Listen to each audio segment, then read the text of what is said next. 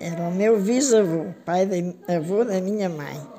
Era alfaiate, trabalhava, vinha trabalhar para Canelas e há uma, um dia em que ele ia regressar a casa, já era noite, e pelo caminho encontrou um cordeirinho na beira do caminho e pegou, pôs-o às costas e levou para casa. Chegou em casa, disse para a mulher: Encontrei este cordeirinho na beira do caminho e bem conferi, vou pôr aqui na lareira para aquecer. Pousou na lareira e aquilo formou-se um estouro grande, ficaram todos assustados, as brasas foram para o ar e nunca mais viram o cordeiro. Estourou e desapareceu.